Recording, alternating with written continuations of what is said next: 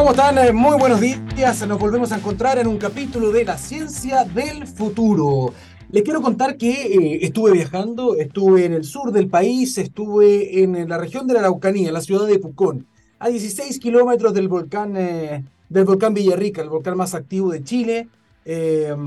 y nuevamente hemos podido constatar, a pesar de que no hubo un pulso eruptivo importante, eh, porque, porque lo que tenemos que dejar muy claro para que ustedes lo sepan también es que todo lo que hemos visto de expulsión de ceniza, de piroclastos, un poquito de material incandescente, todo eso es parte de un pulso eruptivo en, en, estricto rigor. Pero lo que no, no, vimos es una erupción volcánica eh, en, toda su, toda su magnificencia, ¿no? Bueno, eso no lo vimos. Pero eh, decirles que lamentablemente pudimos constatar de nuevo otra realidad. Chile eh, está en el famoso cordón de fuego del Pacífico, es decir, tenemos el encuentro de las placas tectónicas, tenemos una cadena montañosa y tenemos muchos volcanes, 92 de ellos se consideran activos, muchos que están dando señales cada cierto tiempo, por lo tanto tenemos un factor de peligro o riesgo, mejor dicho, muy alto. Y de nuevo, tal como pasa con los terremotos, tal como pasa con la posibilidad de eh, que haya movimientos telúricos originados en fallas, en el caso del riesgo volcánico, tampoco tenemos una autoridad que esté haciendo caso respecto de la planificación urbana. Y esto es relevante. ¿Por qué? Porque el volcán Villarrica, si lo circunscribimos específicamente a este macizo, es el más activo de Chile. Y por lo tanto, la buena noticia es que nos ha dado una lección respecto de el registro. Es decir, tenemos por lo menos cuatro erupciones volcánicas en los últimos 60 años. Si abrimos el foco temporal, son decenas casi 50 erupciones en los últimos 200 años. Por lo tanto, sabemos bastante bien cuáles son las zonas de riesgo, cuáles son las zonas de peligro, cuáles son las zonas en las que no deberíamos construir, por ejemplo, una ciudad. Y se ha hecho. Coñaripe, lo vimos Playa Lava, el sector de las Carmelitas, es decir, hay un montón de áreas, también Candelaria, donde hay construcciones que están dentro de la zona de peligro. Y peor aún, se han hecho, por ejemplo, colegios que están a un costado de una bajada de un aluvión volcánico. Por lo tanto, esto es muy grave, porque sabemos cuál puede ser el peligro producto de una erupción importante como la de 1971, y como tenemos tan mala memoria, y muchísimas veces entran a jugar otros factores, que no es la del riesgo para la población, sino que muchas veces tienen que ver con intereses, eh, las personas construyen donde quieren. Y a falta de una un plano regulador, a falta de la consideración del riesgo, se construye en todas partes. Lo hemos visto en construcciones que atentan contra el sentido común en las playas, por ejemplo, con el aumento del nivel del mar, con el aumento de las marejadas. Lo hemos visto con la construcción de edificios también ahora en, em, sobre las dunas, ¿no? Ya vimos, todo el mundo se ha enterado de las consecuencias acá en Chile.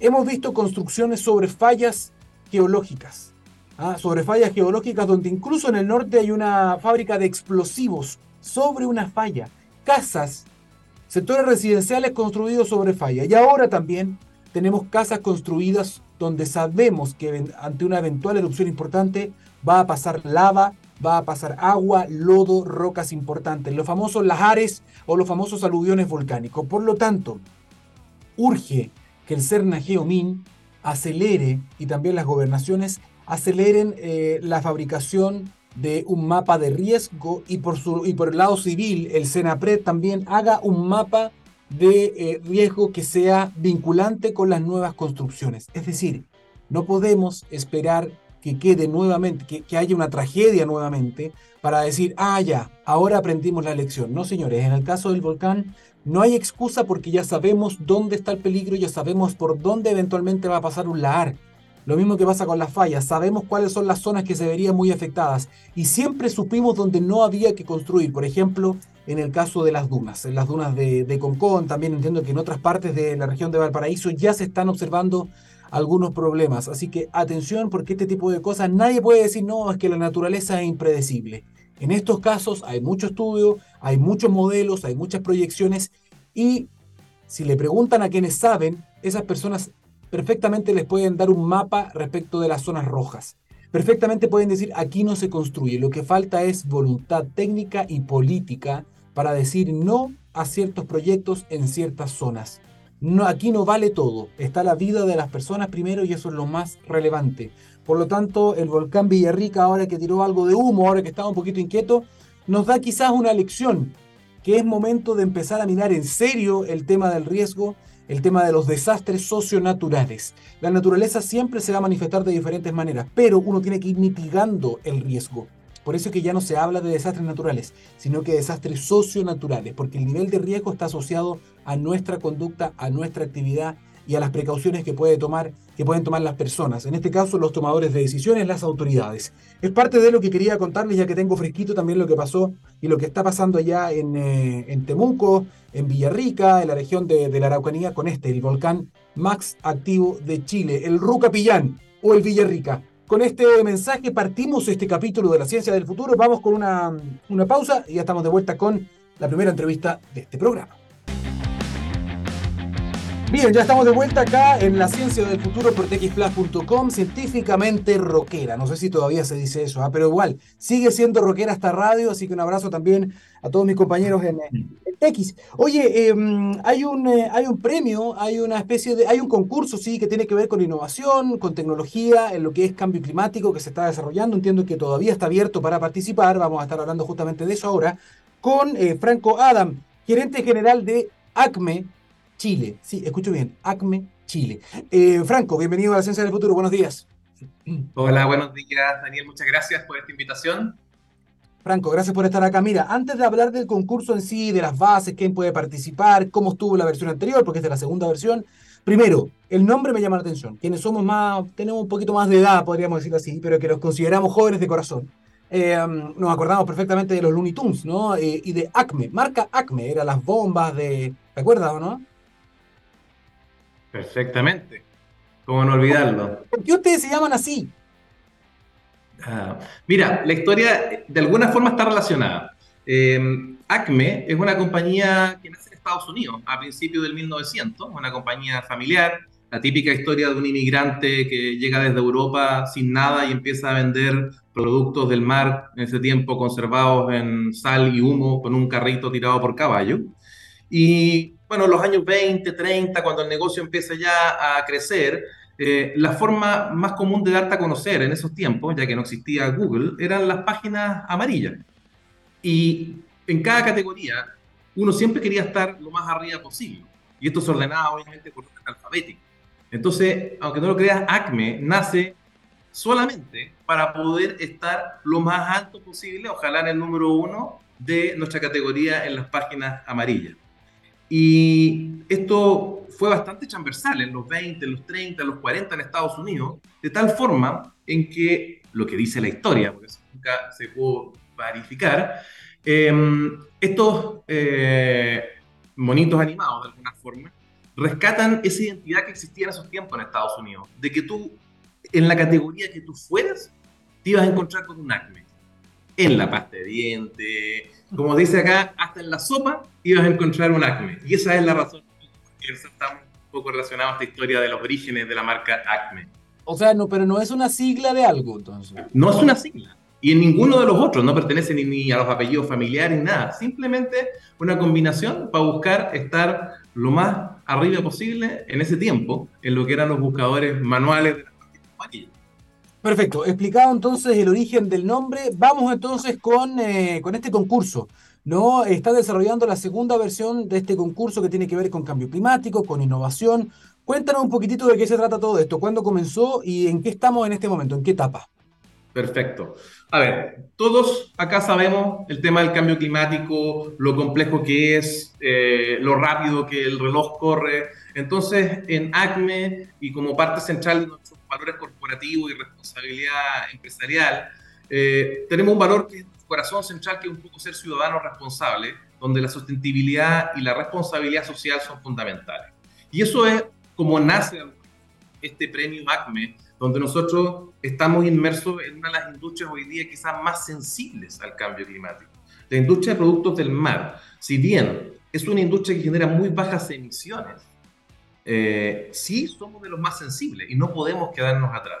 Entonces, en ACME, hace dos años ya, la primera versión nace en el 2022, nace un premio que tiene también su premio en Estados Unidos y su premio en Chile, donde en Chile la versión es el premio ACME por el cambio climático. Premio ACME Chile por el cambio climático. Y hoy día estamos en la segunda versión. Eh, básicamente, eh, este premio lo que termina es buscando, ojalá, poder tener iniciativas de todo tipo que puedan ser aplicables a la industria de productos del mar para, obviamente, mitigar lo que es la emisión de la huella de carbono. El año pasado, en su primera edición, este premio eh, entregó 40 mil dólares que fueron repartidos entre dos ganadores. Eh, uno de ellos eh, que fomentó todo lo que es la introducción de la electromovilidad en los motores fuera de en todo lo que es la industria de productos del mar. Y, y, el segundo que de alguna forma fomentó el uso de todos los residuos plásticos para poder generar ecocombustible, para después ser utilizado en diferentes tipos de industrias y así solucionar un gran problema como es los residuos plásticos en las industrias de productos del mar. ¿Tienen 40 mil dólares en premios totales para, para varios ganadores o es un solo ganador de una sola categoría? Es, son dos ganadores. Es una sola categoría que es el scope de cómo atacar y focalizar la reducción de la huella de carbono en alguna aplicación relacionada a la industria de productos del mar. Este año, al igual que el año pasado, se premian los dos mejores proyectos. El mejor proyecto recibirá 25 mil dólares y el segundo 15 mil dólares. Ah, perfecto, pero tiene un, un premio bastante interesante. Ahora, ¿Quién puede participar? Esto es interesante. Esto está abierto a todo Chile. Tienen que estar en alguna región. Tienen que tener un proyecto que ya esté facturando. Tiene que ser un proyecto que esté en verde. Hay, bases, me imagino, ¿no? La verdad, Daniel, es súper amplio. Eh, queremos, ojalá, poder conocer la mayor cantidad de proyectos e ideas. Pero en estricto rigor, aquí pueden postular centros de estudio, de innovación y tecnología, universidades, o institutos técnicos, emprendimiento, startup, empresa. Es decir, como ve, e, está bastante amplio el tema, si bien no, no personas naturales, pero cualquier persona que de alguna forma esté ligado a, a, una idea, a un proyecto, esto puede estar tanto en etapa de ideación como puede ya estar en un prototipo o puede estar funcionando. O incluso también yo puedo tener algo que está funcionando en una industria completamente ajena a la de los productos del mar y decir, oye, ¿por qué el que está hoy día, no sé, en la minería o en otro tipo de industria, esta solución que nosotros tenemos acá, perfectamente la podríamos implementar en la industria de productos del mar. Así que como es, es bastante amplia la invitación y queremos ojalá que la gente se anime y postule obviamente a esta segunda versión del premio ACME Chile. Perfecto, ¿dónde postulan entonces? Démosle las coordenadas también. Súper fácil página web premioacme.cl. Premioacme.cl. Ahí pueden encontrar una página muy fácil donde está las bases del concurso, está cómo postular, está el cronograma del concurso, así que toda la información que ustedes necesiten la pueden encontrar en premioacme.cl. Franco, eh, ¿dónde están operando ustedes como ACME acá en Chile? ACME Chile tiene su eh, operación en Puerto Montt. Eh, nosotros somos un grupo de aproximadamente 300 personas. Eh, operamos en una planta de proceso. Nosotros somos parte de un grupo, un conglomerado mayor, que te explicaba que es ACME Group, el cual tiene su principal operación en Estados Unidos, donde tiene cuatro plantas desde Boston hasta Florida, con sus headquarters principalmente ubicados en Brooklyn, donde nace esta compañía. Em, pero en Chile ya llevamos ocho años de operación. Eh, compramos principalmente salmón a las diferentes productores para posteriormente ahumar estos productos en nuestras plantas que están estratégicamente ubicadas en Estados Unidos. Ah, pero ustedes no producen salmón entonces, no tienen sus propios. Nosotros no somos productores de salmón, nosotros somos una empresa. Piensa que ACME parte mucho antes que existiera la industria del salmón la industria de cultivo del salmón. Es decir, en esos tiempos se conseguía salmón en forma estacional por las capturas que existían en Alaska. Recién a mediados de los 80, cuando la industria del salmón cultivado empieza a crecer, tanto en el hemisferio norte como también en Chile, ACME podría decir que son de las primeras empresas, primeros clientes que compran salmón cuando la industria se desarrolla en Chile y de esta forma se pudo ofrecer a los consumidores producto a lo largo de todo el año. Pasa que uno se olvida un poco, pero antiguamente el salmón era algo que solamente se conseguía por estacionalidad. Ahora, es interesante, me, salgo un poco del, tema del concurso, que ya hemos dado todas las coordenadas también.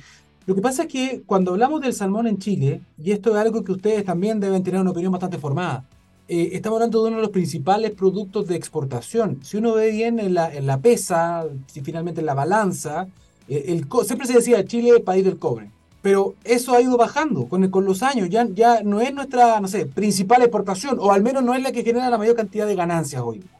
Entonces hoy día también tienes el vino, tiene algunos frutos específicos, sobre todo algunos frutos rojos también que les va muy bien, tipo arándano, etc. Y el salmón es una de las exportaciones interesantes. Eh, y Chile no es el único productor, nosotros competimos, por ejemplo, con, con países de Europa, etc. Y por eso a mí me interesa mucho saber porque si tú lo vendes a eh, Estados Unidos, por ejemplo, donde me imagino que piden certificaciones cada vez más específicas respecto de la bondad del producto, el proceso, etcétera, ¿cómo se ve hoy día el salmón chileno? Que esto es interesante porque también muchas veces uno se queda con el eslogan y se queda con lo que te dicen, por ejemplo, desde el mundo ambientalista. Entonces, es como si se hubiese cristalizado el proceso de producción de salmones. Y hace poco estuve en Temuco, te lo digo, por el tema del volcán, hablando con varias gente que se dedica a la piscicultura. Y me decían, Daniel, o sea, en los últimos 20 años la cantidad de avances tecnológicos que hemos tenido en esta industria ha sido espectacular. O sea, es muy distinto cómo se hacía el salmón hace 20 años que cómo se hace hoy día. Y eso me imagino que tiene una correlación con las certificaciones, el tipo de producto que estamos exportando, ¿no? No, absolutamente. Nosotros te podemos dar fe desde la vereda de ser por decirlo de alguna forma, un embajador de salmón chileno. Exacto. Eh, nosotros tenemos una marca transversal en Estados Unidos, atendemos eh, el mercado completo y, y, podemos ir con orgullo, en mi caso siendo chileno, de que la percepción sobre lo que se hace en Chile y el mercado chileno mirado desde el extranjero eh, es fantástica. Eh, nosotros eh, deberíamos estar mucho más orgullosos de esta industria que hace un producto tremendamente noble y también, aunque para algunos suene contradictorio, tremendamente eficiente y amigable a los desafíos medioambientales y de sostenibilidad que tenemos en el mundo. Es decir, el salmón tiene la huella de carbono más baja entre las proteínas. Es decir, hoy día producir un kilo de salmón no debe ser más de 4 kilos de CO2 por kilo de producto, cuando quizá uh, la industria del cerdo debe tener más de 12, vacuno más de 30. Eh, el tema de la conversión también, el salmón es uno de los mejores convertidores de proteína, 1,2 de alimento a un kilo de salmón. Entonces, tú bien dices, esta industria ha cambiado mucho, eh, eh, debería ser un motivo de orgullo, faltan muchas cosas por hacer, quizá mm, comunicacionalmente también se han cometido quizá en el pasado errores, pero yo creo que la industria ha enmendado y ha buscado un rumbo de ser más abierta, ser más comunicativa, de explicar las cosas que hace. Eh, nosotros también encantados de invitarlos a ustedes a que vengan a conocer lo que nosotros hacemos y conocer un poco más la zona y el negocio, porque como tú bien dices, es fabuloso lo que se hace. Los estándares que Chile tiene hoy día en la industria del salmón eh, realmente son para estar orgullosos. Sí, pues me, contaban y estas cosas me imagino que ustedes las saben. El problema, y ahí tú diste en el clavo, hay un tema comunicacional también. Por ejemplo, este tema de hacer un concurso a mí me parece muy bien porque se aprovecha la opción también para entregar estos datos respecto, por ejemplo, por ejemplo, de la huella de carbono, comparado con otras industrias de proteína, ¿no? O otra industria cárnica, donde además no solamente está eso, sino que está el consumo de agua, está el consumo de tierra, de espacio, y está la generación de metano, por ejemplo, que es un gas que tiene un efecto de invernadero muy, muchas veces superior al CO2, ¿no? Eh, pero dejando eso de lado, por ejemplo, eh, yo que provengo de un mundo donde a mí me escriben y me habla mucha gente del, tipo ambientalista, ¿no? Activistas también. Entonces hay, mucha crítica, por ejemplo, el tema antibiótico. Ahora me estaban comentando que, y esto insisto, a lo mejor es viejo, pero es bueno que se dé a conocer a la, a la opinión pública también, ¿no? Muchas veces hay ciertas industrias que están como escondidas, no dicen mucho, y deberían decir más. Por ejemplo, me decían, nosotros vacunamos, imagínate, estamos hablando de planteles que tienen millones de ejemplares se vacuna cada pez. O sea, hay unas plantas donde hay una vacunación pez por pez. ¿Para qué? Para que ese pez tenga los anticuerpos necesarios y no haya que ponerle antibiótico, es decir, para que no se enferme. Entonces, yo, el hecho de, yo le preguntaba, pero ¿cómo van a vacunar a millones de... Sí, pez por pez nosotros los vacunamos. Tenemos bancos genéticos, vamos eligiendo a los mejores de los mejores. O sea, es una industria que tiene una, una, eficiencia y un avance tecnológico que de verdad yo quedé impresionado. No, es, así. Es decir, desde la vacunación, desde la genética, del trabajo que se hace eh, hoy día, incluso en la alimentación, en los centros de cultivo, eh, es realmente impresionante los avances que ha tenido esta industria. Eh, y también de la genuina preocupación que tiene. Por eso que es muy curioso de alguna forma que a esta industria a veces se le indique con el dedo como el problema, si bien los que quizás los tenemos la suerte de conocerla más de cerca sabemos que esto es la solución al problema y no el problema.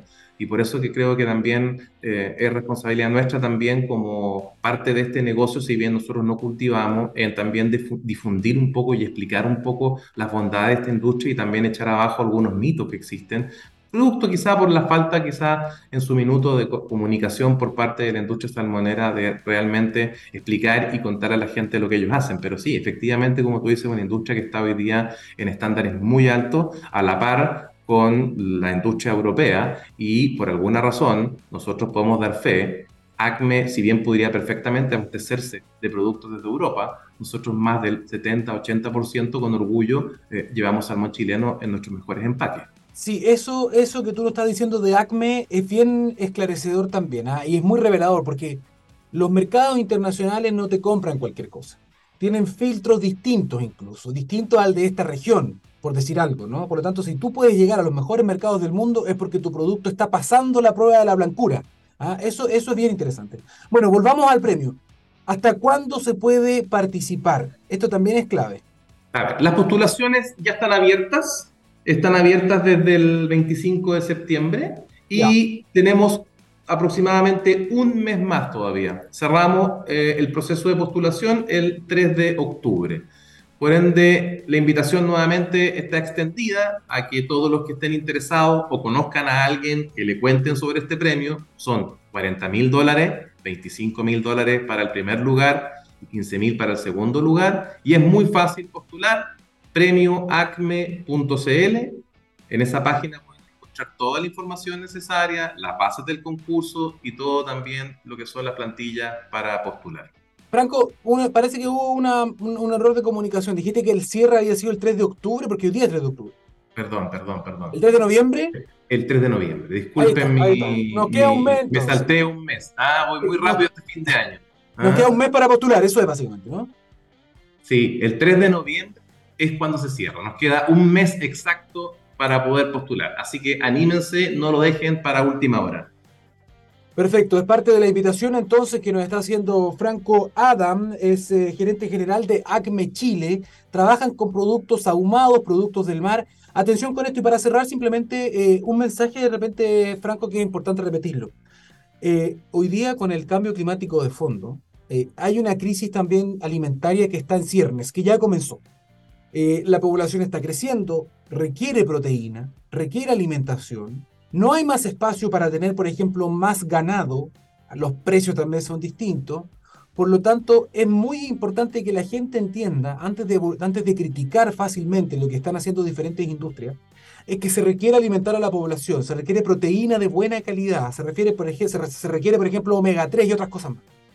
El mar es quizás nuestra, nuestra principal fuente de alimento, siempre lo ha sido. Pero también está, el mar está agotado. O sea, eh, también la pesca indiscriminada, en muchos casos, de muchos volúmenes, está generando un desequilibrio en los ecosistemas marinos, que muchas veces algunos dicen que no se va a poder recuperar. Por lo tanto, la opción de cultivar peces para consumo de proteína de buena calidad es algo completamente necesario. Si empezamos a eliminar esto, ¿de dónde vamos a sacar la proteína? Yo me imagino cerrar con algún mensaje de ese tipo, ¿ah? porque esto va en línea con las necesidades de alimentación de una población en crecimiento. No, absolutamente, tú lo has dicho. La acuicultura eh, es el futuro para poder alimentar a la población eh, y la forma de el uso de los recursos de la forma más racional posible. Así que sin duda estamos frente a una industria eh, del futuro. Quiero probar el salmón ahumado de Acme. ¿ah? Vamos a ver ahí cómo lo hacemos. Oye, un abrazo, Franco Adam, gerente general de Acme Chile. Muchísimas gracias por esta entrevista con la ciencia del futuro. Muchas gracias, Neil, a ustedes por la invitación. Muchas gracias. Muy bien. Chao, chao. Gracias. Bien, seguimos avanzando entonces con eh, este programa. Estamos hablando de presente, estamos hablando de futuro, estamos hablando de diferentes industrias. ¿ah? Vamos a estar hablando también respecto de lo que está pasando con las enfermedades infecciosas. No se olvide, salimos de una pandemia. Han habido algunos pequeños avisos con otros virus o infecciones también que han ido preocupando con el paso del tiempo. Lo, lo cierto es que se están dando quizás con mayor frecuencia apariciones de algunos brotes y tenemos que estar muy atentos. Algunos dicen, no, ya pasó la pandemia, pero ojo, las amenazas emergentes están ahí, ahí, a la orden del día. Y esto tiene que ver también con la manera en que estamos relacionándonos con la naturaleza, ¿no? Tenemos cada vez más contacto con especies a las que antes no podíamos ver casi, no nos podíamos topar. Bueno, ahora eso sí está pasando, la globalización, los viajes están transmitiendo también las enfermedades mucho más rápido y por lo tanto hay que estar preparados. Vamos a hablar de, mm, de microbiología, vamos a hablar de eh, vacunación, vamos a hablar de premio Nobel, que hace poco también salió, el de medicina. Bueno, a la vuelta de una pausa ya estamos de vuelta con más en la ciencia del futuro. Espérenos. Estamos de vuelta en la ciencia del futuro para hablar de ciencia pura, ciencia aplicada también, ¿ah? porque tiene que ver con medicina, con vacunas. De hecho, estamos conectados hasta ahora con em, el médico cirujano de la Universidad de Chile, el doctor Álvaro Yancaqueo, que es infectólogo, especialista además en microbiología clínica y enfermedades infecciosas. O sea, si queremos hablar de virus y de enfermedades, la persona específica e ideal es el doctor Yancaqueo. Doctor, ¿cómo está? Bienvenido a la Ciencia del Futuro. Muy bien, muchas gracias por la, por la invitación y bueno, aclarar un poco que yo soy médico clínico, no soy un científico, pero ocupo la ciencia para eh, eh, el arte de la medicina. Digamos. De todas maneras, además ustedes están súper al día también con los últimos papers, con los últimos avances, sobre todo lo que tiene que ver ahora con los ensayos clínicos, las vacunas, etcétera. Ahora que venimos saliendo de una pandemia, todos de alguna manera nos fuimos familiarizando un poquito más con este tema de los conceptos, ¿no? Eh, ensayo clínico fase 1, 2, 3, eficiencia, eficacia, ahora con lo que pasó con, el COVID, ¿no? Eh, doctor, lo primero, ¿el COVID desapareció? Porque hay mucha gente que dice, no, eso es el pasado, ¿no? No, el COVID todavía está. Eh, y probablemente nos va a acompañar un buen tiempo. Lo que pasa es que, claro, con un programa de control, con todas las medidas que se tomaron y además con una vacunación de millones de personas, eh, eso ha contribuido justamente a controlar esta pandemia. Eh, de, hecho, técnicamente ya no estamos en pandemia, de acuerdo a la, a la, certificación de la Organización Mundial de la Salud, porque el que certifica la condición de pandemia es la Organización Mundial de la Salud, que la comunica a los ministros de salud de los respectivos países y esa es la forma en que se, se, establece, digamos, el concepto. No es, no es, no es algo arbitrario, tiene, tiene sus conceptos porque tiene implicancias con respecto a las medidas que toman los distintos países. Exactamente, no hay que bajar la guardia tampoco. ¿ah? Efectivamente, ya no tenemos una pandemia, pero probablemente lo que sí tenemos es una endemia eh, con el COVID. De hecho, tengo una amiga que ayer me estaba contando que se, infectó de nuevo, está, con COVID. Eh, es una enfermedad que sigue, o es un virus que sigue mutando, entiendo que hay nuevas variantes. Eh, yo ya me perdí, hay unas variantes en el último tiempo que han empezado nuevamente a llamar la atención, tanto así que la OMS también ha dicho, ojo con estas variantes. ¿Cómo estamos respecto de eso, doctor, si usted está al día con esto? Sí, bueno, todos, los, todos los virus, todos los seres vivos mutan. Es un cambio en el material genético. Y cuando un virus muta, eso puede significar, puede implicar varias cosas. Uno, puede ser deleterio incluso para el propio virus porque se daña a sí mismo, hace un cambio que no es bueno para él.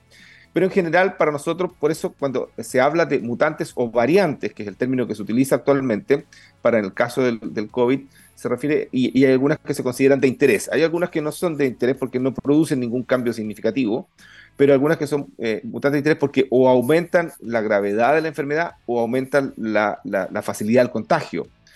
Y esos eh, son los que son de preocupación. Ahora, este virus, como muchos otros, ha ido mutando. Y nosotros, si ustedes recuerdan, antes se le colocaba la localización de donde se habían hecho los primeros hallazgos de, las mutaciones. Y después, por, por, razones de no crear eh, condiciones de, digamos, de, estigma con determinadas regiones, se empezó eh, a cambiar y se le pusieron letras griegas. ¿ya? Y estaba la variante Omicron, la variante Delta, y así se fueron, fueron cambiando. Y ha ocurrido esto, y se le ha ido cambiando la denominación. Y de ahí que eh, sea importante eh, la actualización de la, de, la, de las vacunas. porque una vacuna que era para la cepa inicial, la cepa wild que, que, denominamos nosotros, eh, eh, a lo mejor no sirve para estas nuevas variantes y eso requiere una actualización. ¿Qué es lo que hacemos, por ejemplo, periódicamente con la influenza? Periódicamente con la influenza nosotros vamos cambiando la, la, la, vacuna, por eso la vacunación es anual, ¿ya? No es como, como algunas vacunas que se ponen una vez en la vida o un par de veces. Sí, por eso, doctor, que en este caso eh, se, se, mezcló todo esto que está diciendo usted, que está también dentro del conocimiento general, ciertas nociones, no cosas específicas, pero ciertas nociones respecto de que, oye, las vacunas de niños yo me la ponía una vez y nunca más. Em, eh, sí, y, no había que ponerse tantas, no, no, no tenía que hacer unos refuerzos. entonces, que hay ciertas ideas, o por ejemplo, queda la idea de que no, si una vacuna para desarrollarse se demora 10 años, 5 años. Entonces, esta pandemia rompió muchos esquemas. En ese sentido, han surgido nuevas tecnologías, este era un virus nuevo, y por lo tanto, lo único que yo lamento, doctor, más allá del desarrollo rápido de nuevas plataformas tecnológicas para hacer vacunas, como la que vamos a hablar ahora, es que esto, siento yo, bueno, usted está en la parte clínica, usted, usted trata pacientes, usted habla con gente. Eh, hay, hay todavía una especie de boom en este momento antivacuna que va más allá de la vacuna del COVID. Yo podía llegar a entender como comunicador que hubiese una especie de respeto o distancia con una vacuna nueva. Lo puedo llegar a entender. La gente que no conoce los procesos, no sabe cómo son las certificaciones, cómo trabaja la FDA, puede tener una distancia porque no conoce. Pero de ahí a que esto se extrapole a la vacunación infantil, por ejemplo, con las vacunas estándar, me ha pasado conversando con muchos pediatras también que me dicen, me estoy topando mucho con gente que no quiere vacunar a nadie. ¿Cómo lo está viendo usted ese fenómeno? Bueno, este, este, es un fenómeno que ya tiene un tiempo y que mm. tiene que ver con el hecho de que eh, hay mucha gente que cree cosas, pero no es que sepa cosas, que, es un concepto importante. No es lo mismo yo creo a que yo sé. Que, Se ha puesto al mismo nivel. Entonces, eh, de hecho, hay un, hay un antiguo premio Nobel que dijo que, mira, lo que pasa es que eh, los ignorantes están llenos de certeza y los científicos tienen dudas y siguen buscando verdades. Entonces, que tiene que ver un poco cómo, enfrentamos la sociedad. Ahora, una de las cosas que trajo, sí, la pandemia y el desarrollo tan acelerado de vacuna fue que el nivel de aceptación de vacuna, hay datos que muestran que el nivel de aceptación por la población general era poco más del 50%, 56%, y esto llegó a 70 y tantos por ciento, o sea, subimos más de un 20% en que la población vacunó eh, a su gente, valoró las vacunas, incluso algunos de los propios antivacunas fueron los primeros en ponerse la fila para ponerse la vacuna. Entonces hubo cambios importantes y eh, eso, eh, eh, si bien no alcanza los niveles de aceptación que uno esperaría sobre 80, 85%, estamos cerca. ¿Por qué? Porque estas vacunas se desarrollaron, es cierto, en un tiempo récord, pero el mundo es otro. Entonces, imagínense que el, el virus se detectó a fines de diciembre y ya los primeros días de enero estaba secuenciado completamente, o sea, en un par de semanas. Eso era impensable hace 20 años y para qué hablar hace 100 años atrás. Eh, y, por supuesto, esto además permitió, al tener eh, eh, codificado el, virus, poder plantear estrategias, una de las cuales es la vacunación. Así que el, mundo funciona de, manera distinta. O sea, hay una propaganda que yo a veces escucho cuando, cuando escucho la radio, cuando voy al trabajo, que dice, miren, en un celular moderno, actual, eh, eh, es mucho, tiene muchas más capacidades que las computadoras que llevaron al hombre a la luna y que eran del tamaño de una casa. Eh, eso habla un poco del desarrollo del mundo. Esto mismo de las comunicaciones, esto que, en mi infancia uno veía la serie de Dick Tracy que hablaba por un teléfono en que se miraba y ahora lo podemos tener una comunicación interactiva desde cualquier parte del mundo. O sea, este es otro mundo y la ciencia ha otra vez logrado, por así decir, derrotar eh, eh, a, una, a, una, pandemia, eh, controlarla. y esto habla del, del, desarrollo humano, que por supuesto también tiene, tiene, tiene sus pros y sus contras, pero en términos generales el saldo del desarrollo, de la investigación y del conocimiento científico aplicado nos muestra que aquí esto es un tremendo beneficio para la humanidad. De todas maneras, aquí se rompieron todos los récords ¿ah? desde que se publicó ¿no? la, la secuencia del, eh, del, del SARS-CoV-2, en este caso, nueve meses. Nueve meses se, demoró una compañía Pfizer, también moderna, que anduvo muy cerca, de desarrollar su primera vacuna ya completamente autorizada eh, o con autorización eh, express. En este caso, autorización de emergencia se llamaba en ese tiempo, me acuerdo. Nueve meses, lo cual es todo un récord. Y eso tiene mucho que ver también con la tecnología que se utilizó. Y aquí le quiero preguntar, doctor Yancaqueo. La tecnología de ARN mensajero fue fundamental en el desarrollo de estas vacunas, tanto de la de Moderna como de la de Pfizer, por ejemplo, porque hay diferentes técnicas para hacer vacunas, ¿no? en simple, y esto se lo han preguntado millones de veces, me imagino, pero es, siempre es importante revisar esto para que la gente que nos está escuchando lo entienda. ¿Qué diantres es esto del ARN mensajero en una vacuna? A ver, eh, eh, el, código genético por el cual todas las especies vivientes, digamos, de, la Tierra eh, es universal. Y habitualmente para la, la, especie más desarrollada es una cosa que se llama DNA, que, es el ácido desoxirribonucleico, que va en una doble hélice, y que lo que ocurre con este DNA es lo que codifica, ¿cierto? El código genético, lo que va a permitir después la síntesis de proteínas. Y esto ocurre de la siguiente manera: se, se, se, separan las hebras del DNA, se copia una parte por un RNA, este RNA sale del núcleo y va a lo que nosotros llamamos el citoplasma, fuera del núcleo de una célula, y ahí se acopla a la industria de fabricación de proteínas, que nosotros llamamos ribosoma, y se sintetizan las proteínas. Ese RNA mensajero es el que se utilizó en este caso para codificar una proteína específica del virus sobre el cual se iba a montar la respuesta inmune. Es decir, aquí no necesitamos colocar el virus vivo atenuado, que es una forma de vacuna, ni el virus muerto, ni partes del virus, sino que el material genético específico. Las instrucciones. Exacto, las instrucciones. ¿ya? Ahora, esta tecnología eh, eh, tenía bastante antigüedad. De hecho, en los años 90 se había probado una vacuna y se habían intentado. ¿Cuál era el problema? Que el DNA era fácilmente destruido. Entonces, no alcanzaba a lograr que el, sistema inmune lo, reconociera. ¿Por qué? Porque las, defensas en específica, o sea, como decir, las primeras métodos de defensa que nosotros tenemos, lo destruían antes de que el sistema inmune lo conociera. Entonces, ¿cuál fue la innovación en esto, que además se le agregó unas partículas que se llaman eh, eh, eh, nanopartículas lipídicas que envolvían este DNA. de grasa. Claro, y estas pelotitas lo que hacían era que ingresaban y tenían dos efectos. Uno, proteger al DNA para que no fuera destruido tan rápidamente, y por otro lado, generar una inflamación local que atrajera a las células defensivas de tal manera que se produjera el procesamiento la presentación al sistema inmune y el sistema inmune lo reconociera y dijera dos cosas, monta una defensa, pero además deja la memoria, que es lo que nos importa en el caso de las vacunas. Que es decir, nosotros al exponernos nuevamente a, la presencia de esta proteína que trae el virus, eh, se monta una respuesta muy rápida y, se logra controlar la, enfermedad en el sentido que se enferman menos o los que se enferman eh, lo hacen menos grave y por lo tanto al estar menos grave requieren menos hospitalizaciones y hay una menor mortalidad. Ese es el impacto de, la vacuna. Perfecto, mire, me tocó, tuve la, fortuna de ir a Kalamazoo, a una de las plantas de fabricación que tiene Pfizer en Estados Unidos también a ver este proceso. Em, y una de las cosas interesantes también, al ser un material que es tan frágil, eh, por eso también había una condición de supercongelación. ¿Se acuerda que fue una de las cosas difíciles al comienzo para poder mantener esto en un estado en que pudiese servir? Eh, se solucionó rápido ese tema, incluso en los, en los continentes más, más desfavorecidos, se podría decir, se, entendió el tema del, hielo seco, en el fondo se logró solucionar y eso se está trabajando, entiendo, todavía ¿ah? para eh, que vaya soportando y que tenga una mayor tolerancia. Pero más allá de eso, doctor, esto es muy interesante porque esto posibilitó eh, un premio Nobel, de hecho, que ahora lo acaban de recibir la doctora Catalina Caricó y también Weissman, que estaban detrás, son como los padres de este tipo de tecnología, el padre y la madre, pero además, mi pregunta va en lo siguiente, doctor.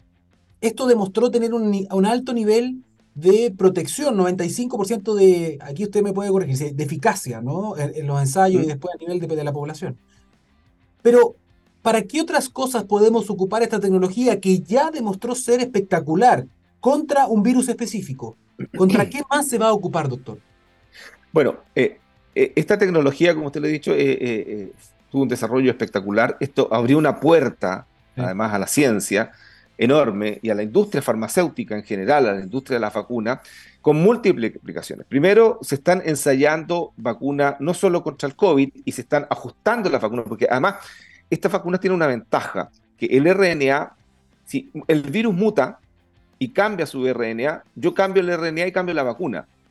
Y no solo eso, puedo, si yo tengo dos cepas circulantes, por ejemplo, como pasó con la vacuna bivalente, yo en la misma vacuna, en la misma envoltura, puedo colocar dos ARN distintos, y eso significa que en el fondo yo estoy poniendo dos vacunas en una sola inyección.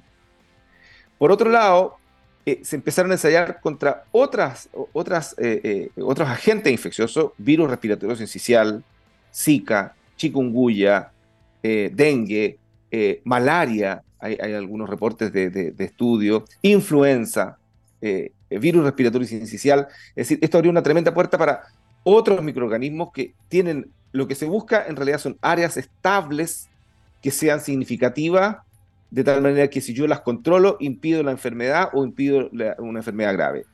También esto tenía aplicaciones en oncología, también tiene aplicaciones en déficits puntuales de proteínas, tiene aplicaciones en áreas inmunológicas, por lo tanto aquí se abrió una puerta y, si uno revisa la literatura recientemente, cuando a mí me tocó revisarla recientemente, eh, la cantidad de empresas que están trabajando, porque uno tiene la idea, claro, moderna, que en realidad es Mode RNA, es interesante, y Pfizer, BioNTech, Pfizer, un, gigante de la industria farmacéutica, eh, eh, pero hay un montón de otras empresas que están trabajando en esto, eh, y que, como decíamos, se, desató esto.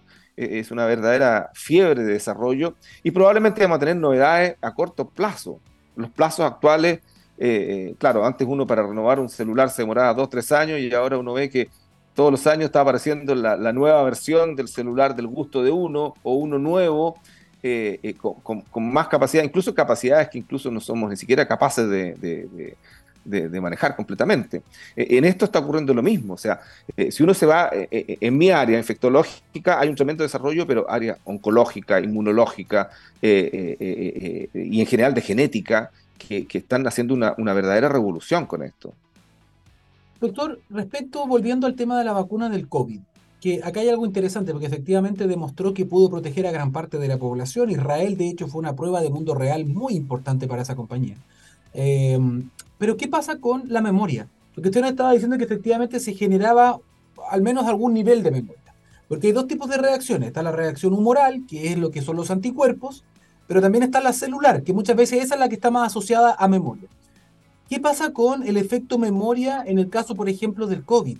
Porque vimos que eh, hemos tenido que ponernos ya no sé cuánto vamos en la quinta, ¿no? En Chile, en Chile tuvimos cinco. Por lo tanto, y ya se está hablando de que eventualmente vamos a tener que empezar a lo mejor un anual. Pero, ¿qué pasa con la memoria? ¿Tiene que ver con que el virus muta o tiene que ver con que.? Porque siempre se leía los títulos de anticuerpos, es decir, cuando empezaban a bajar los anticuerpos, mejor, es mejor hacer un boost, un booster, ¿no? Entonces, ¿qué pasa con. Un refuerzo. Sí.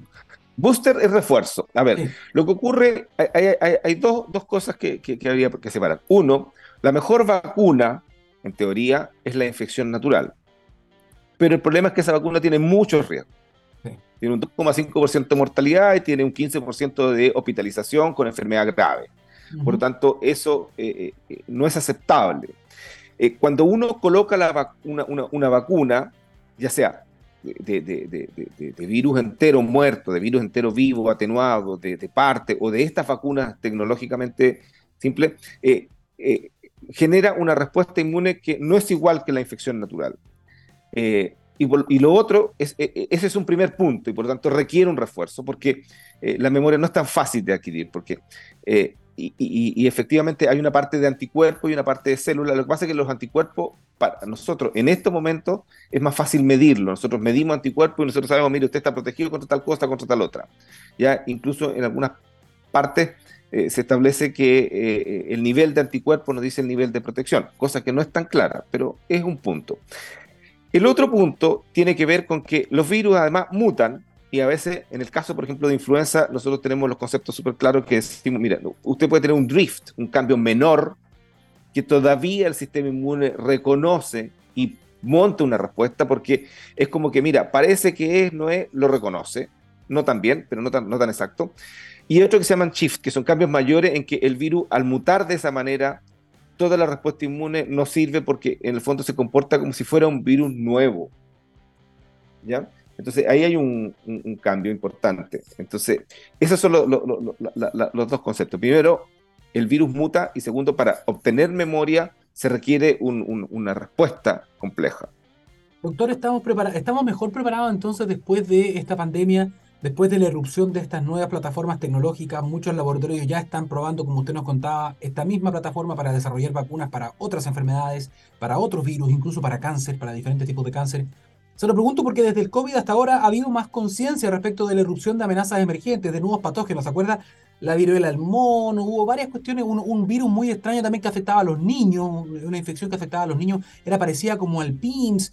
Em, ahora también en la India, ojo, la, OMS dice, oye, cuidado con lo que está pasando con el Nipah, todos virus que provienen de algún vector animal, donde hay una zoonosis y un traspaso del mundo animal al mundo humano. Eh, ¿Estamos mejor preparados para esto, doctor, después de lo que pasó con la pandemia, en términos de reacción? Sí, o sea, eh, eh, el, mundo se ha preparado. Por ejemplo, una de las cosas que nosotros hemos esperado hace años es una mutación del virus influenza. Por eso la vacunación anual, el, reporte, la investigación, los reportes epidemiológicos son importantes. y, la famosa gripe aviar eh, eh, eh, es un ejemplo de eso que corresponde exactamente a una enfermedad que se da habitualmente en las aves, pero que existe la posibilidad que traspase al ser humano. Y como nosotros no tenemos digamos, defensas para eso de ningún tipo, parta como no, y además los datos que se han mostrado son que tendría una, una, una, alta virulencia, o sea, la capacidad de enfermar gravemente y de matar muchas personas. Entonces, eh, en eso el, mundo, por supuesto, se va preparando mejor. Hay que recordar, hace un siglo atrás, la famosa gripe española, que fue entre 1915 y 1900, eh, terminó con una guerra y mató millones de personas.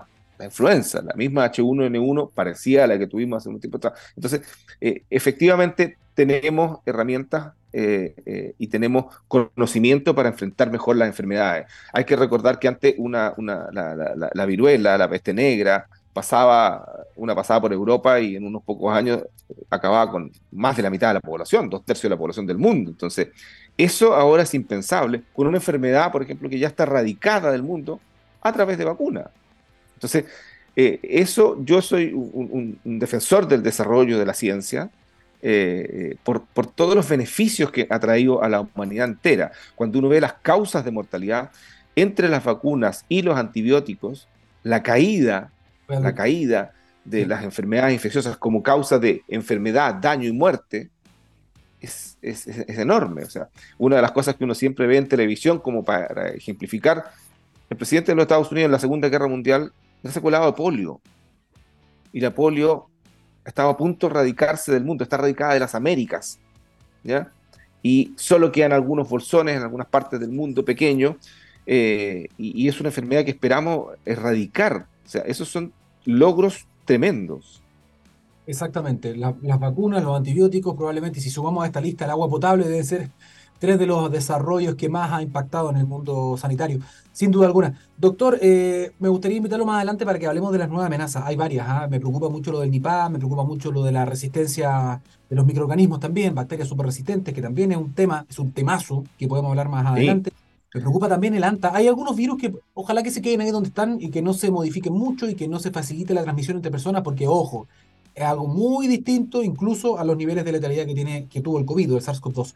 Doctor eh, Álvaro Yancaqueo, muchísimas gracias por estar con nosotros y compartir parte de su sapiencia con, con. Que esté muy bien. muchísimas gracias a ustedes y eh, recojo el guante respecto a la resistencia antimicrobiana. A fines de noviembre hay una semana de la resistencia antimicrobiana que es un tema tremendo, como usted lo mencionó, que no tiene la, la fuerza mediática del cambio climático, de otros temas de interés, pero que tiene un impacto similar o mayor. Así que en esa parte no, encantado. Nosotros intentamos hacer acá algo regionalmente. Yo trabajo acá en, Concepción y Talcahuano.